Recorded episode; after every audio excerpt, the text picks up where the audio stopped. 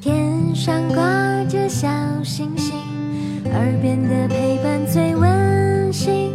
闭上眼想象着自己住在美丽的童话。故事里。丸子妈妈讲故事。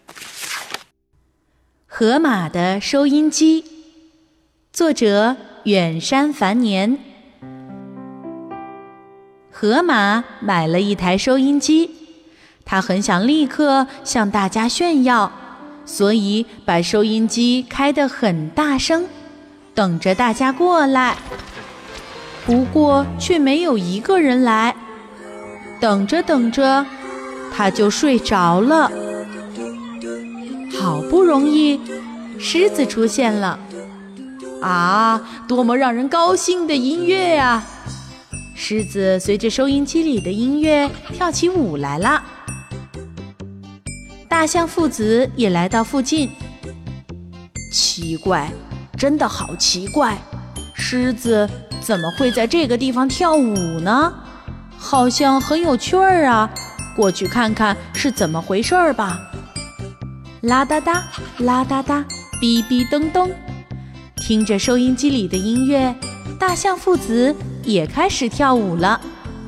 大象说：“这样很好啊。”狮子回答大象：“是啊，真是太棒了。”长颈鹿夫妇从大老远的地方看到了这幅景象。哎呀呀！狮子和大象父子好像很开心的在跳舞呢，过去看看吧。啦哒哒，啦哒哒，哔哔噔，听着不断播放的音乐，长颈鹿夫妇也开心的跳起舞来了。然后，越来越多的动物接二连三的聚集过来，大家都开始跳舞了。大家都非常开心。就在这个时候，猴子转动了收音机频道旋钮，嘎嘎，收音机突然发出了奇怪的声音。大家异口同声的大喊：“停！不要再转啦！”真是的，猴子太过分了，太过分了！大家都很生气。愤愤地责怪猴子调皮的行为。没有了音乐，没办法跳舞，大家都离开了。猴子却觉得越来越有趣，继续转动旋钮。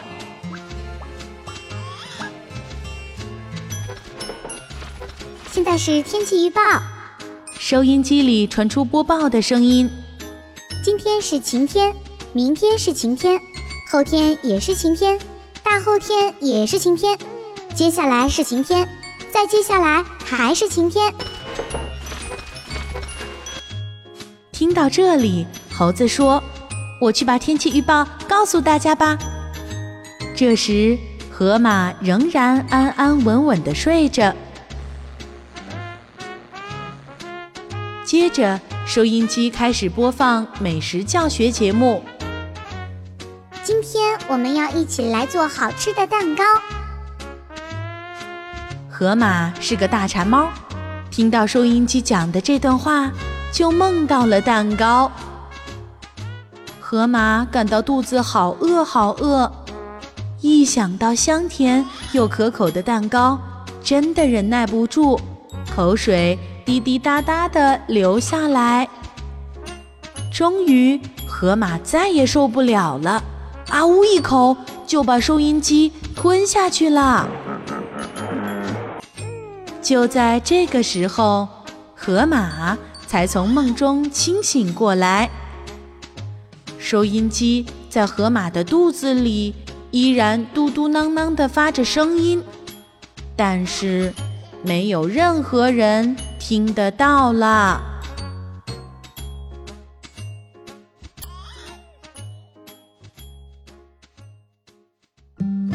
今天的故事由丸子妈妈讲述。如果你喜欢，欢迎添加丸子妈妈的公众微信号“丸子妈妈讲故事”。宝贝儿，我们该睡觉了。